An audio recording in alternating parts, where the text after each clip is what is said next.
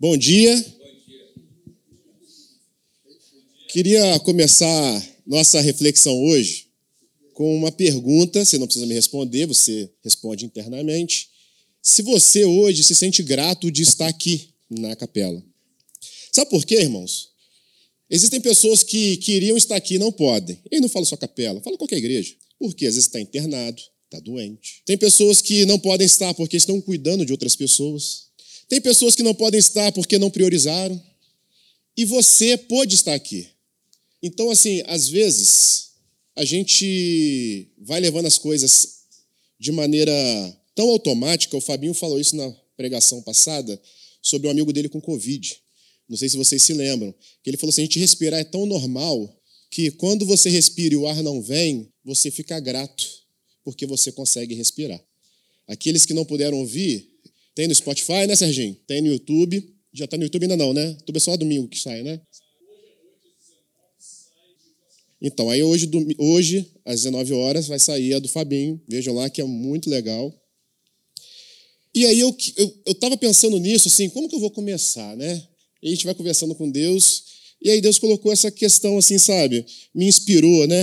A gente tem dificuldade de falar que foi Deus que falou, né? Mas a gente se sentiu inspirado pelo Espírito Santo, entendendo que seria legal de começar com essa reflexão, né? Será que eu sou grato porque eu estou aqui? Ou está aqui é só mais um dia?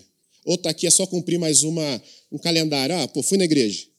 Porque o resultado que você vai ter na sua vida vai depender muito das intenções que você tem no seu coração. Isso vai estar na carta de Tiago. Pedis não recebeis. E aí vou começar na carta de Tiago, irmãos. É, nós tivemos duas mensagens, né? Primeiro do Adriano, muito boa. Depois teve do Fabinho, boa também. Trouxeram para a gente assim, bastante insights, né? E eu queria começar o, a minha mensagem fazendo uma breve reflexão sobre aquilo que já foi pregado. Longe de mim repregar o que alguém pregou, mas só queria fazer uma reflexão por quê? Na última vez que eu tive a oportunidade de pregar, eu coloquei sobre isso. Você trabalhar em série, você vai trabalhar dentro da neurociência. O que a neurociência vai dizer? Tudo aquilo que você repete, você faz melhor e você aprende melhor. Então, quanto mais você fala da mesma coisa, de maneiras diferentes, mais o seu cérebro vai fazer conexões neurais, vai criar novas sinapses e você vai consolidar melhor aquele conhecimento. E aí eu começo falando, irmãos, primeiro o seguinte: quem foi Tiago? No Novo Testamento, nós temos quatro. Quatro Tiagos. E há uma dúvida sobre dois: Tiago, irmão de Jesus, e o Tiago, irmão de João. Porém, Tiago, irmão de João, morre muito cedo. Ele é o primeiro Marte dos apóstolos. Então a tradição cristã, ela acredita que essa carta, ela é de Tiago, irmão de Jesus. Então a primeira coisa que a gente tem que entender é o seguinte: quem escreveu essa carta? Por quê? O quem tem muito a ver com o conteúdo. Se você pegar, por exemplo, todas as mensagens que o Marcelo já pegou na capela, você vai ver que o Marcelo ele carrega uma mensagem com ele. Por mais que ele pegue outros temas, ele sempre vai carregar uma mensagem com ele. Se você pegar as minhas mensagens, você vai ver que eu carrego um tema comigo. Cada pessoa carrega uma coisa com ela. Porque as pessoas são assim. Você vai falar de outra coisa, mas você sempre vai puxar para o mesmo lado. Então é interessante a gente ver quem prega, para a gente poder ver o que, que ele queria dizer e por que, que Deus colocou esse texto aqui para que nós pudéssemos, hoje, 2023, fazer reflexão sobre ele. Show? Então vamos lá. Tiago, ele poderia ser primo de Jesus, segundo os nossos irmãos católicos. Por quê? A Igreja Católica ela vai entender que quando usa o termo irmão ali no original grego, ele poderia ser primo e isso para quê? Para colaborar com a ideia de que Maria continuou virgem após o nascimento de Cristo. Então, os irmãos católicos, eles não creem que Tiago fosse literalmente irmão de Jesus. Então, eles vão acreditar que aquele termo ali, irmão, no original, poderia ser traduzido como primo. Eu, irmão, particularmente, muitos comentários bíblicos gostam de usar o nome meio-irmão. Eu falei isso no meu Conexão, eu não entendo meio-irmão. Porque uma pessoa que tem filho de criação, ele disse que, gente, isso aqui é meu meio-filho. Imagina, você pegou, adotou a criança, isso aqui é meu meio-filho. Você, você ouviu alguém usar esse termo aqui? Esse aqui é meu meio-filho, cara, eu adotei ele. Na minha opinião, Jesus foi filho de José. E isso não tira a divindade de Jesus em nada. Bugou aí? Bugou? Deu tela azul? Não, né? Deu tela azul, não, né? Porque, gente, assim, Não tem como. O cara é irmão. Nossa, aqui é o meu meio-irmão. Gente, eu nunca vi ninguém apresentar um meio-irmão. No máximo, faz que é meu irmão par de pai, meu irmão par de mãe, mas meio-irmão a gente não usa esse termo. Mas eu acho que a gente tem tanto medo de transformar Jesus em alguém que não seja Deus, que a gente fica segurando as coisas. E a ideia da capela é justamente o contrário, né? A gente dá o papo reto, é jogar a real, e você se vira com a sua dúvida. Não é verdade? É, aqui na capela é assim que funciona. Você vai dormir com a sua dúvida lá, chama aquele pregador que você gosta de ouvir, manda mensagem para o Nicodemos, Nicodemos, falaram um negócio na capela lá e entendi nada não. Espero o Nicodemos te responder, mano. Manda lá pro Ed Renê, né? Manda mensagem para os caras lá e pede para tirar sua dúvida. Mas a ideia é justamente essa mesmo. Não, mas a galera não gosta de conexão, gosta de ouvir o Nicodemos. então, galera, vamos pegar, vamos pegar essa parada. Então, assim, Tiago era irmão de Jesus. E por fim, para quem que Tiago escreve o texto? Tiago escreve o texto para os seus irmãos hebreus. A gente tem que lembrar que a igreja ela começa primeiramente com os apóstolos e aqueles primeiros seguidores de Cristo, seguidores raiz. O que é o seguidor raiz? A gente conversou sobre isso no meu Conexão. O seguidor raiz é aquele que está todo domingo na igreja, faz nada, mas é raiz. Né, André? Batemos esse papo, né? É, porque eu estou compartilhando. Quando eu vou pregar, eu levo as palavras para conexão, a gente discute lá e a galera contribui. Mas o cara que está todo domingo com o bumbum aí sentado, faz nada, mas ele está aí, é raiz, está lá. Porque às vezes a gente pensa que importante é só quem prega, importante é só quem ora, importante é só quem canta. Não, irmão. O irmão que está aqui todo domingo, ele está dando testemunho. Ele dá testemunho para os de fora e dá testemunho para os de dentro. Por quê? Porque todos nós, irmãos, temos desculpa para não vir no culto.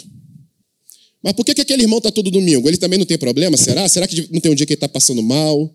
Será que não tem um dia que o filho dele está com problema? Mas mesmo assim ele está aqui no culto. Está dando testemunho para os de dentro. E o cara que está lá fora, todo domingo ele vê, caramba, pô, fulano vai todo domingo para a igreja. Ou ele é muito trouxa, ou tem alguma coisa muito interessante acontecendo ali. Mas, de qualquer maneira, ele está dando testemunho para os de fora. Eu acho que eu já falei isso aqui na capela. Um pastor amigo meu, ele uma vez estava me contando que ele estava atendendo uma família, e ele perguntou para a família, como é que foi sua experiência com Jesus? Aí ele disse, cara, tinha um vizinho, todo dia ele botava um terno, a esposa dele uma roupa bonita e ia para a igreja. Aquilo me incomodava. Por que esse cara todo dia pega roupa e vai para a igreja? Pega roupa. Porque ele começou a incomodar, incomodou de tal maneira que um dia ele quis ir ver o que, que o cara fazia. E no dia que ele foi, ele ouviu uma palavra que impactou o coração dele, e a partir daquele momento ele passou a seguir a Jesus. Então, o fato de um irmão vir todo domingo para a igreja, ele também está fazendo a obra. Continuando, né? Quando Jesus começa a igreja com os apóstolos e com os raízes ali, que era a galera que só ouvia, dava ali uma oferta para ajudar o ministério, vai vir o quê? O Pentecostes, lá em Atos 2. Nesse dia, o que, que acontece? Haviam festas tradicionais em Israel em que os hebreus que moravam em outras cidades ou que moravam em outros países, eles iam para Israel para fazer adoração no templo. E aí o que, que acontece? Pentecostes era uma dessas festas. Jerusalém está lotada. E quando Pedro prega o primeiro sermão, se converte ele cerca de 3 mil pessoas ou 5 mil pessoas. A primeira, 3 mil pessoas. Nessa primeira conversão, essa galera não volta toda para casa. Fica uma galera lá em Jerusalém. Essa galera precisa comer, precisa vestir. E aí o que, que acontece? E aí, como é que nós vamos servir esse povo? E aí, então, alguns judeus começam a vender os seus bens, entregam para os apóstolos.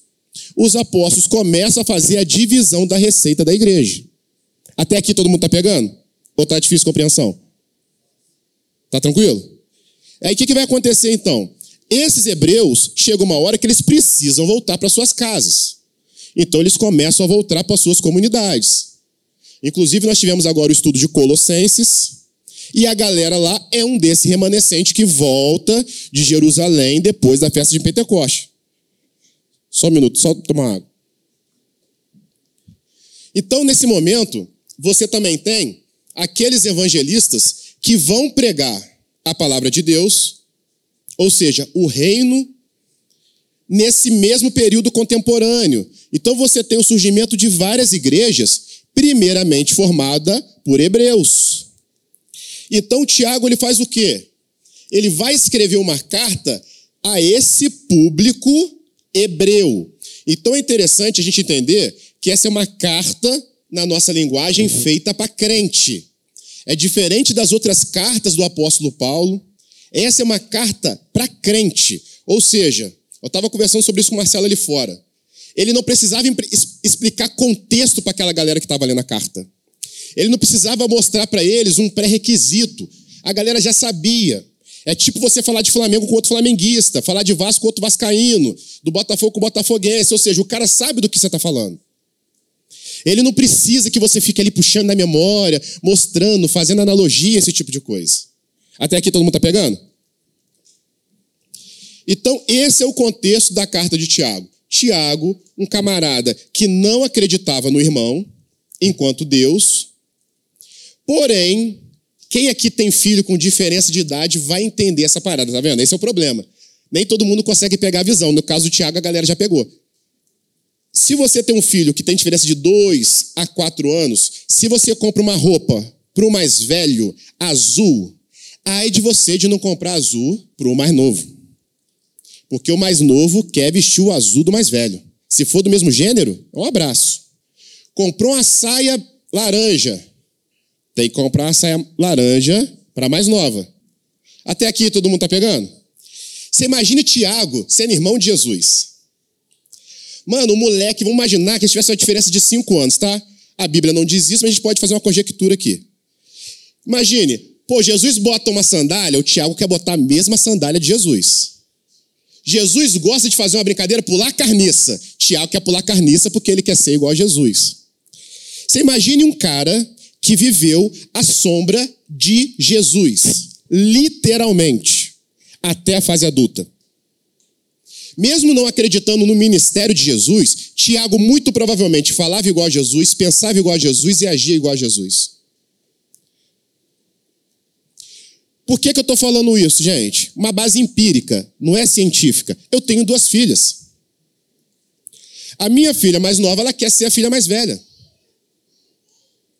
E se alguém aqui tem esse tipo de experiência em casa, sabe do que eu estou falando. Claudeci tem três também.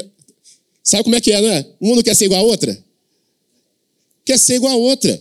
E isso é o que? Você vai pegando ali, não só pela a questão da imitação, mas pela questão da inspiração. Os irmãos mais velhos sempre vão inspirar os irmãos mais novos. Porque às vezes pode ser que alguém questione, ah, mas Tiago não foi um apóstolo. Cara, mas Tiago viveu com Jesus muito mais do que os apóstolos. Tiago comeu na mesa com Jesus, sei lá, 30 anos, 20 anos. Se Jesus morreu com 33, vamos colocar que ele comeu 20 anos aí, com Jesus na mesa. Ele sabia como Jesus pegava no nosso tempo num garfo. Ele sabia como Jesus bebia uma água. Ele sabia se Jesus arrotava ou não arrotava, se saía para soltar um pum, se não saía para soltar um pum. Ele sabia de tudo que Jesus fazia na intimidade. Ele via Jesus orando, ele via Jesus lendo a Torá. Porque se a gente parar e pensar em quem era Jesus, Jesus era um garoto que aos 12 anos chega um monte de doutor e começa a trocar uma ideia com ele, ele começa a trocar uma ideia com os doutores. Se você pegar hoje uma criança de 12 anos, por mais inteligente que ela seja, dificilmente você vai pegar uma criança que vai te contradizer, principalmente se você for um doutor. Naquela época, ainda mais, porque o nível de analfabetismo era muito grande. As pessoas, quando tinham naquela época, tinham uma instrução que nós chamamos hoje de instrução primária, ou de ensino fundamental primeira fase, que é o primeira a quarta série, hoje primeiro ao quinto ano. Então, olha só como é que é interessante a gente parar para pensar nesse, nesse ponto. Num período em que as pessoas estudavam pouco, eram iletradas, e não sou, eu que, não sou eu que falo isso, os próprios fariseus, quando falam do povo, falam, esses iletrados eles eram iletrados. Tinha instrução primária. Aqueles que conseguiam ter. Porque não tinha escola pública, igual se tem hoje. Quando o bairro tem uma escola. Não era assim que funcionava. Então, o que, que acontece? Tiago, pegando tudo aquilo que Jesus falava, entendendo tudo aquilo que Jesus via, vendo um, um irmão totalmente fora da média, sendo influenciado por ele. Quando Jesus ele volta ressurreto em glória, ele vai trocar uma ideia com o Tiago. Já parou para pensar nisso? O apóstolo Paulo, se não me engano, em Coríntios, ele vai dizer como que Jesus voltou. Ele fala assim: ó, Jesus apareceu primeiro aos apóstolos, depois ele apareceu aos apóstolos em um grupo, depois a Tiago e depois a mim. Olha só. Você imagina Jesus chegando, e aí, irmão, vamos trocar aquela ideia? Tudo aquilo que você viu? Já parou para pensar nisso? Uma ideia de um irmão que viu outro irmão fazendo tudo aquilo, agora ele vê o irmão em glória e fala: Caraca, é isso mesmo. E aí, irmão, através das sinapses neurais, tudo aquilo vem conectando, faz um download. Já parou para pensar nisso, mano? O cara faz um download de tudo aquilo que ele tinha visto em Cristo. E quem diz isso não sou eu, a própria Bíblia. Porque Jesus vai dizer o seguinte: quando vocês estiverem na frente das autoridades, não fiquem preocupados com o que vocês vão dizer. Por quê? Porque o Espírito Santo vai te fazer o quê? Lembrar de tudo aquilo. Então o Espírito Santo faz um download do quê? Daquilo que você viu, daquilo que você ouviu. Você imagina o cara que passou a vida inteira vendo e ouvindo. Pra vocês terem ideia, isso vai fazer Tiago se tornar o líder da igreja em Jerusalém. Tiago ele vai ser literalmente o pastor da igreja principal até aqui tá todo mundo pegando? Barulho da chuva atrapalha, né? Mas está dando para pegar? Então, irmãos, quando a gente vai ouvir Tiago falar, por exemplo, quando Adriano trouxe sobre sabedoria, Tiago sabia do que estava falando, irmão. Não era um cara que estava jogando assim. Você quer sabedoria? Pede a Deus. Só que o seguinte, não faça como eu fui no passado. Porque eu fui assim, eu oscilava. Será que meu irmão é? Será que meu irmão não é? Será que meu irmão está doido? Será que meu irmão. Não.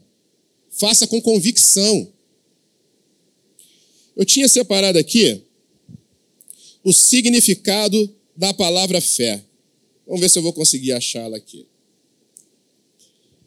A palavra fé, ela vem da palavra pistia, do grego, que vai do ser do latim fides, de fidelidade. Então ela vai falar do que? Harmonia, sintonia e consonância. Então a minha fé tem que ser em sintonia com a palavra de Deus, em harmonia com a palavra de Deus e em confiança com a palavra de Deus.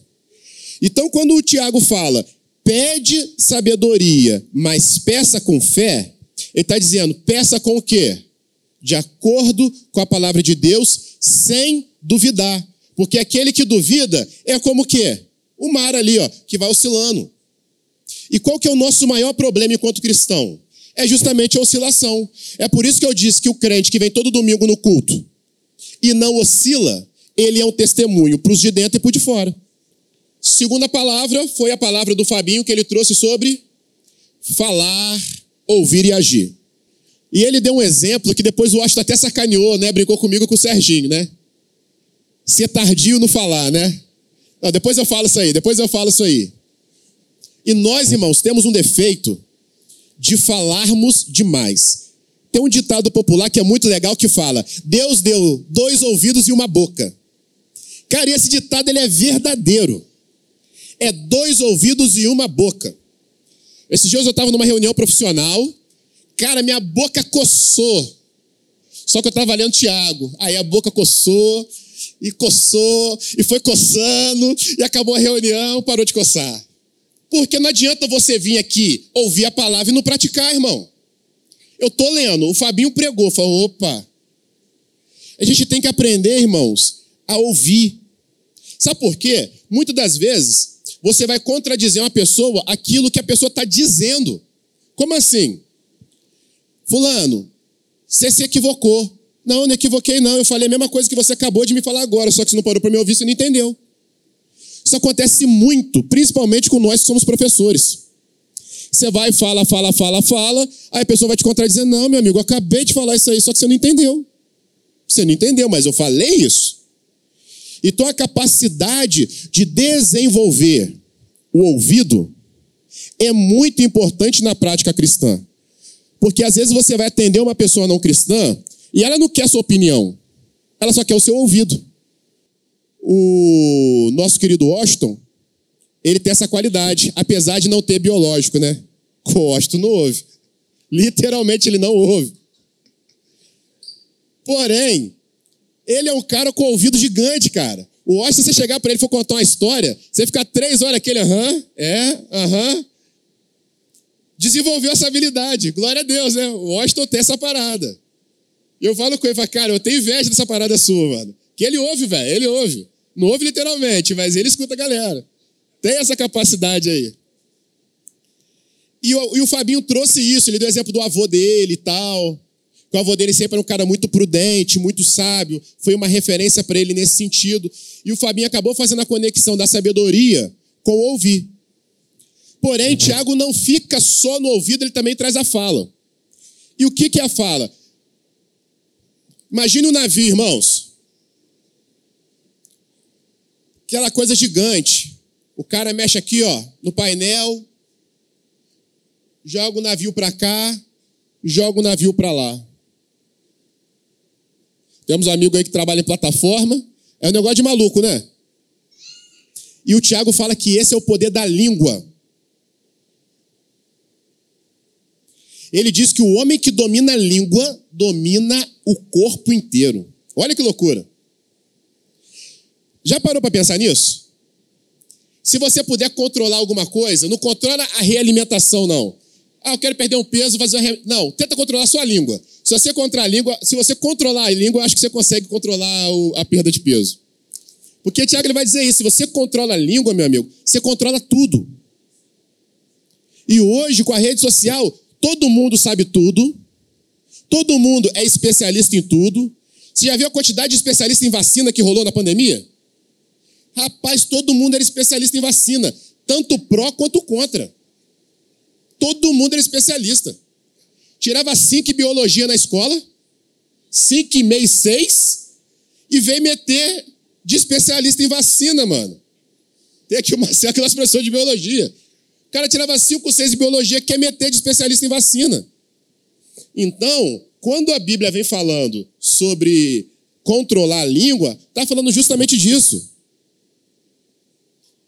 E aí nós vamos para o texto em que eu fui incumbido de falar. Queria convidar aqueles que podem a abrir na carta de Tiago no capítulo 2. O capítulo 2 ele tem dois blocos. A gente vai gastar aqui 10 minutos em cada bloco. Vou ler enquanto vocês vão achando, para a gente poder ganhar tempo. Meus irmãos, não tenhais a fé em nosso Senhor Jesus Cristo Senhor da glória em acepção de pessoas. Porque se entrar na vossa reunião um homem com um anel de ouro no dedo, com traje esplêndido, e entrar também algum pobre com traje sórdido, e atenderdes para a palavra o que vem com traje esplêndido, e lhe disserdes: senta aqui no lugar de honra, e disserdes ao pobre: fique em pé. Ou sente, ou sente abaixo do escabelo dos meus pés. Não fazer isso, porventura, distinção entre vós mesmos e não vos tornais juízes movidos de maus pensamentos? Vamos parar aqui. Depois a gente vai para o 14. Quando a gente fala de fé e obra, parece que há uma confusão. Martinho Lutero, quando ele vai fazer a tradução da Bíblia, Há alguns especialistas que apontam que ele queria tirar o livro de Tiago por entender que ele fazia uma contradição a toda a doutrina paulina. Isso a história diz. Mas veja bem, quando nós olhamos para a carta de Tiago hoje, nos nossos tempos, temos que lembrar que Lutero não tinha todas as informações que nós temos hoje. E alguns defendem que depois Lutero mudou a sua perspectiva, que ele acabou deixando o livro de Tiago na Bíblia, na tradução para o alemão. Quando Tiago está falando de obras aqui, irmãos, ele tem um contexto histórico, ele tem um contexto literal e ele tem um contexto social. Vamos lá, qual que é o contexto histórico, irmãos? Na nossa sociedade sempre valeu mais quem tem mais dinheiro. Tô certo ou tô errado? Sempre valeu mais. Pega um pobre e vai preso. Pega um rico e vai preso. Vai ver a diferença. Um pobre vai para o médico, vai um rico para o médico. A diferença? O rico, o médico vai na casa do rico. Não é o rico que vai no médico. O cara larga o plantão para ir na casa do rico. Segura aí para mim que eu tenho que ir lá na casa do fulano de tal, rapidinho já volto. A nossa sociedade sempre fez diferença entre ricos e pobres. E na época de Tiago, não era diferente. Vamos lá, gente. Chega aqui o irmãozinho bonitinho, cheirosinho. Ô irmão, senta aqui. Chega o irmão aqui fedido, descalço. Pô, todo mundo Ih, vai sentar do meu lado mesmo. Vou passar o culto inteirinho sentindo o cheiro desse cara. E fala que isso não aconteceria hoje, irmão. O cara chega aí fedendo cachaça. Hum, meu Deus do céu. Vai entrar, você não vai impedir o cara de entrar, mas será que nós vamos. Pô, vem cá, senta aqui do meu lado, mano. Será que a gente teria essa postura? Então o apóstolo Tiago, ele está falando desse tipo de obra. Ele está dizendo o seguinte: a fé, simplesmente pela palavra, é morta. O Pedro deixou uma palavra ali no início do, dos trabalhos, até o Marcelo me contou o contexto que surgiu a, a palavra ali. Se todos participarem de tudo, ninguém terá falta de nada. Qual que era o contexto? Tem um contexto aquela palavra. Uma coisa é você entender aquela palavra no sentido literal. O que, que é o literal? Pô, galera, vamos ter bom senso. Se todo mundo ajudar, ninguém vai ter problema. Só que naquela época o Marcelo estava me explicando. Uma igreja, para quem não gosta de igreja, vindo um monte de gente machucada, com ferida aberta, as pessoas queriam ser cuidadas, elas não queriam servir. E qual que era o problema nisso? Fica muito sobrecarregado para quem está ajudando. Então a ideia era o quê? Gente, vamos todo mundo participar e não vai faltar nada, tem contexto. Se uma palavra do Pedro que aconteceu há seis anos atrás tem que ter contexto, você imagina estudar um livro que foi escrito há dois mil anos. Então, quando Pedro coloca ali, nesse pensamento, minha casa é minha casa, minha carteira é sua carteira, comunista. não é? Nega fala, Pedro é comunista. Oh, minha casa, sua casa, minha carteira, sua carteira. A gente tem que entender contexto. Tem que entender contexto. E a gente precisa entender o seguinte: que servir a Deus é servir a Deus. É sim ou não. Não, não tem essa parada de, pô, tô mais ou menos. Se você está mais ou menos, a gente vai entrar aqui no 14. Que proveito há, meus irmãos, se alguém disser que tem fé e não tiver obras? Porventura, essa fé pode salvá-lo? E a palavra salvação aqui no original vem do termo sozai, que tem o radical soso, do campo morfológico soma. E ele vai dizer a salvação no sentido diferente do sentido soter, que é o do soterológico, que é a salvação para a vida vindoura. Ele vai falar de uma salvação para essa vida. Aí vai dar tela azul. Por que vai dar tela azul? Mas como assim salvação para essa vida? Quando João Batista ele começa a pregar, Jesus é batizado, na teologia nós temos o chamado já e ainda não. Como assim? Você já é salvo e ainda não. O fulano já está condenado e ainda não. O reino de Deus já iniciou e ainda não. Então, nesse processo, Tiago está falando aqui da salvação da psique. Que sentido quer dizer isso? Vamos lá, tem um irmão com problema no casamento. Tô durinho, não posso contribuir no casamento dele. Por exemplo, não posso contribuir com quem é pobre. Mas eu posso abençoar o casamento dele, conversando com ele. Por quê? Porque eu tenho experiência do meu casamento e eu posso abençoar ele nessa situação. Tem irmão que tem a capacidade do Washington, que é a capacidade de fazer o quê? Ouvir. Então, como que ele vai servir o irmão? Prestando ouvido. Tem pessoas que têm a capacidade de ter o cuidado. Vai cuidar, vai visitar, vai dormir no hospital. Aqui, a, a palavra de Deus aqui de Tiago, Tiago não está preocupado com a fé dos irmãos, é isso que eu quero que vocês entendam. Porque ele já parte do pressuposto que os irmãos já têm fé. Agora ele quer entender o seguinte, meu amigo, você aceitou Jesus? Agora a parada é essa aqui. Essa é a parada, meu irmão. Você entrou para um jogo agora, vamos dar exemplo. Hoje você joga no Flamengo, mano, a torcida aqui é assim. Hoje você joga no Corinthians, é outra característica. A torcida aqui é assada. Pô, hoje você joga no Botafogo. É, vamos tirar o Botafogo, faz o corte no Botafogo. Não, brincadeira os botafoguenses aí. Mas aí o, o, o Tiago ele vai começar a mostrar pra galera o seguinte, galera, olha só, a partir de hoje, mano, vocês têm que fazer aquilo que vocês falam que vocês acreditam. Você precisa praticar. Aí tem gente que acha que praticar é o quê? É orar 10 horas, é jejuar tantas horas. Não, o Tiago está dizendo aqui o seguinte: nós precisamos ter a salvação do já e ainda não nos relacionamentos. Por isso que é importante estar no domingo na igreja, por isso que é importante estar nos grupos de conexão. Por quê? Porque a salvação em Cristo, segundo Tiago, passa pelo meu próximo. A salvação passa pelo relacionamento. A salvação não é simplesmente, oh, aceitei Jesus, acabou, vou virar um eremita, vou para uma montanha, vou orar e vou jejuar a vida inteira. Seria fácil se a carta de Tiago não estivesse no cânon. Para o nosso azar, ela está. Inclusive, vai ter uns, alguns é, historiadores cristãos. Por que, que eu falo historiadores cristãos, irmãos? Porque eu sou da área de história e as pesquisas no cristianismo nem sempre elas são isentas, né? Às vezes elas são tendenciosas porque o cara está movido pela fé.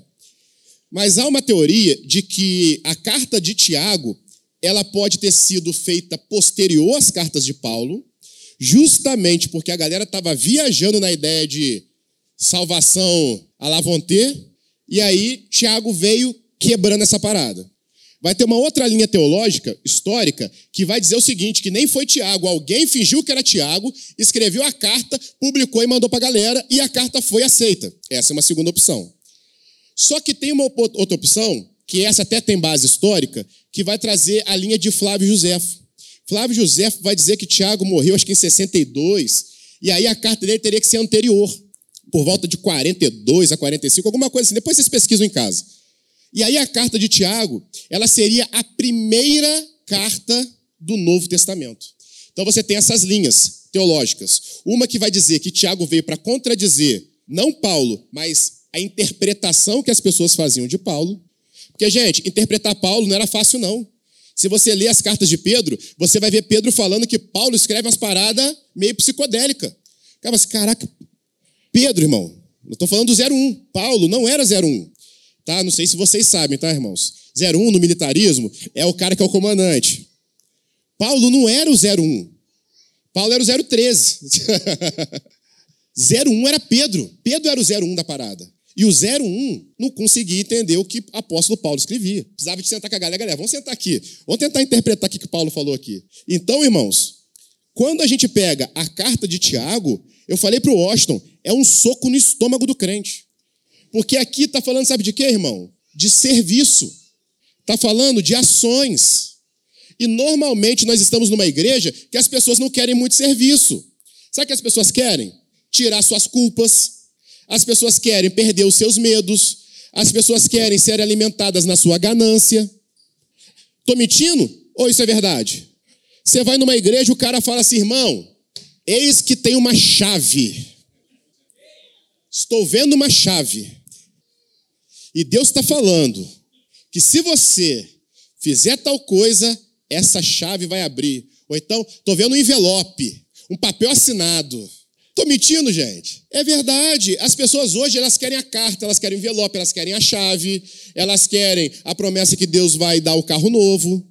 A pessoa não quer ir para a igreja e dizer o seguinte: meu amigão, ó, domingão você está cansado, né? Tem que ir no culto. Por quê? Porque você é crente. Só por isso. Ah, mano, tá escrito na Bíblia, não. Vai lá e lê Tiago. Só que a galera parece que pula, mano. Por que eu estou falando? Porque parece que eu pulava. Entendeu? Não estou jogando para os outros lá, não. Porque eu acho que todo pregador que se preza, ele tem que pregar primeiro para si para depois pregar para a igreja.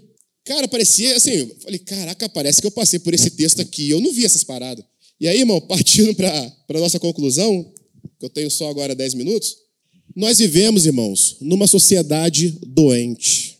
Hoje o irmão não precisa mais que se expulse demônio. Já manifestou demônio aqui na capela? Mas eu tenho certeza que chega a gente aqui separando, chega a gente aqui desempregada, chega a gente aqui com dívida, chega a gente aqui com depressão, é ou não é verdade? Não é verdade, gente? Gente, depressão e estresse é o mal do século. Quem não sofre vai sofrer. Quem não sofre vai sofrer. Depressão e estresse é só questão de tempo na sua vida. E aí, como que lida com isso, irmão? Não é com oração forte. Imagina, seria maneiro, né? Demônio da depressão. Está repreendido. Oh, glória! Daquela. Entendeu? Imagina, cara, seria muito fácil. Demônio da dívida.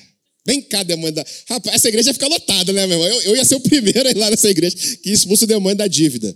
Sério, tô brincando, não, seria o primeiro, mano. Estaria lá, o culto abre nove horas, estaria lá sete e meia. Imagina, ser o primeiro a receber oração. Porque vai que vai ficando fraco depois, né?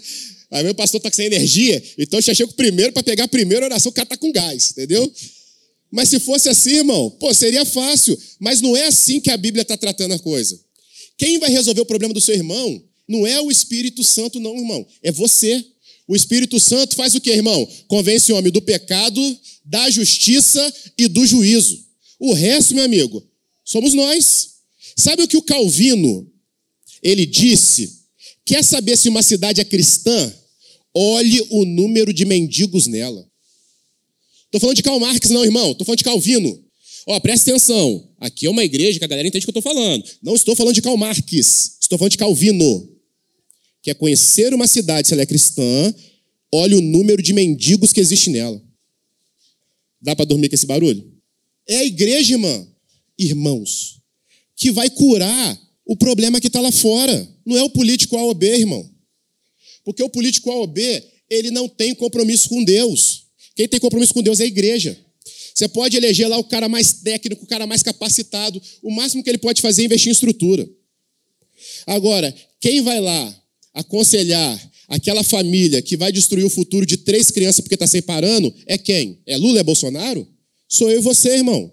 Somos nós que temos a capacidade de fazer aquela família continuar tendo pai e mãe casado. Essa responsabilidade é nossa, não é de PT, de PSDB, de ninguém disso não. Essa responsabilidade é da igreja. O irmão que está lá desempregado porque não tem orientação, é nós. Vem cá, irmãozinho. Você parou na oitava série, né? Pô, cara, tem uma escola aqui perto aqui. Pô, por que você não faz um curso aqui à noite? Por que, que você não.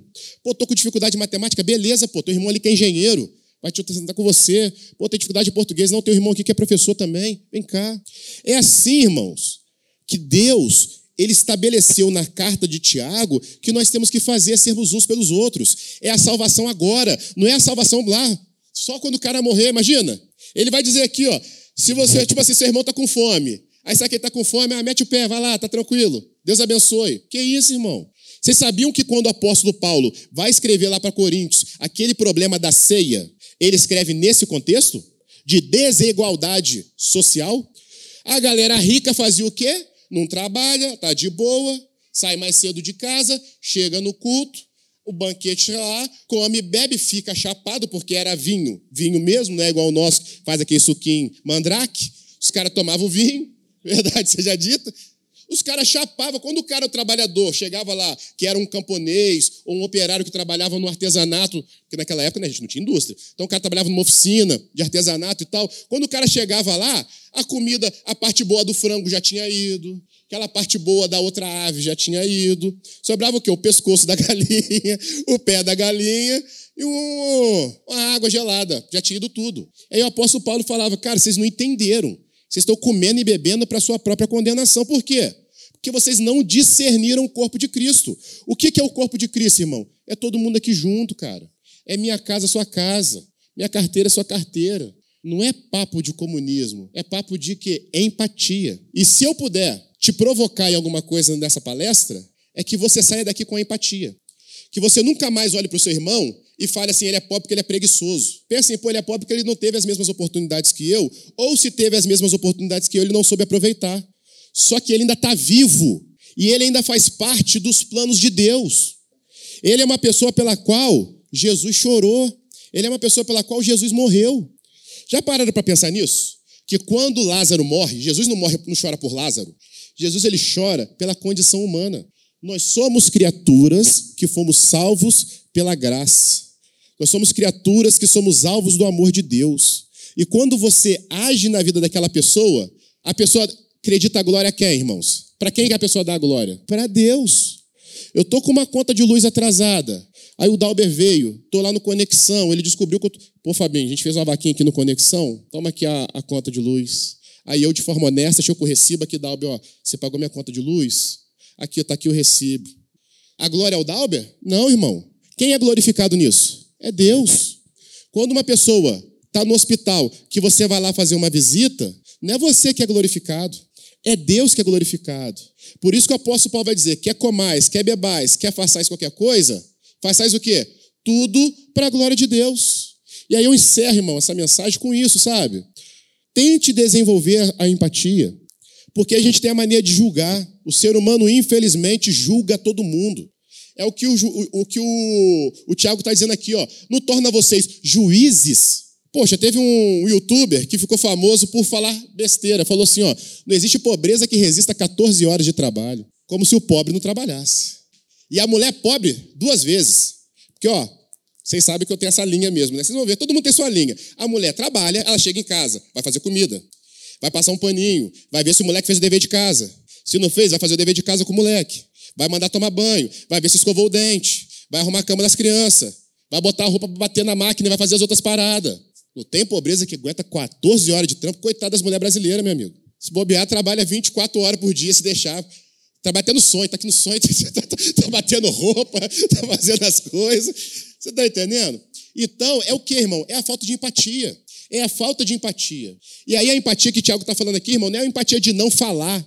Tipo assim, eu penso, mas não falo. Não é disso que o Tiago está falando. Não, é de você pensar diferente. É o chamado metanoia. O que, que é metanoia? É a mudança de mentalidade. É o quê? Como que eu sei que uma pessoa. Nossa, isso é forte, e eu vou encerrar com isso aqui. O apóstolo João vai dizer o seguinte: alguns saíram da igreja, mas não era nosso. Forte, né? Saiu, mas não era nosso. Saiu, mas não era nosso, não. Nunca entendeu a palavra. Estava aqui por quê? Porque era maneiro, tinha uma galera maneira, umas menininhas bonitinhas. Mas não entendeu. Saiu daqui, mas não era. E aí, que a gente possa refletir sobre isso, não vou estender mais. O tempo já deu. Que a gente possa, irmãos, desenvolver. Como eu disse para vocês, essa mensagem ela vem primeiro para mim, de desenvolver isso. Primeira vez que a minha filha fez uma pirraça na rua, eu queimei a minha língua, porque eu falei que a minha filha nunca fazia aqueles que o filho dos outros faz. Sabe aquela de sentar no mercado, sabe? Aquela vergonha do mercado. Falei, meu irmão, a minha não vai dar isso, não, a minha não. No mercado, Serginho. Você já viu, já viu, Serginho? Aquela que você fala assim, não, o meu não vai fazer isso, não. Aí você desenvolve empatia. Você vê que não é o pai que não educa, não é o pai que não corrige, é a criança, não adianta. Por isso que nós temos que desenvolver, porque antes eu julgava. Você é pai que não, não corrige, é pai bobão, você é pai que não sei o quê. Não é verdade? Quem é pai sabe o que eu estou falando. Você julga. Depois, não é verdade? Depois que você vira pai e vira mãe, que você fala assim, caraca. Bom, então vamos, irmãos. Irmãos, queria convidar você a orar comigo agora, nessa hora. Aqueles que puderem ficar de pé. Dar alguns recados para vocês, né? não faltar domingo que vem. Esse é o primeiro. Isso é a missão da carta de Tiago. Gente, procure um grupo de conexão. Se você não faz parte, é importante para que você seja cuidado. Se você não precisa de cuidado, para que você cuide de alguém. Amém? Serginho, alguma coisa? Então vamos orar, irmãos. Senhor nosso Deus e Pai, queremos te agradecer por esse domingo. Queremos te agradecer, Pai amado, porque isso é um privilégio estar na tua casa estarmos com nossos irmãos, aprendendo, ouvindo a palavra, cantando louvores, orando junto. Isso é um privilégio a Deus. Porque eu sei que tem pessoas que nesse momento estão no hospital, estão numa cama que não pode sair de lá, queriam estar vivendo esse momento e não podem. Mas aprove ao Senhor que nós pudéssemos chegar aqui, ouvir uma palavra, cantar um louvor e estarmos em comunhão. Pedimos ao Pai amado que o Senhor nos leve para casa em segurança, que o Senhor abençoe as nossas famílias, abençoe os nossos lares e que nós, Pai amado, possamos praticar todas as palavras pregadas aqui domingo a domingo e discuti-las, Pai amado, com sabedoria nos nossos conexões. Nos abençoe, nós te pedimos em nome de Jesus. Amém. Gente, tenha todos um bom dia, um bom almoço a todos aí.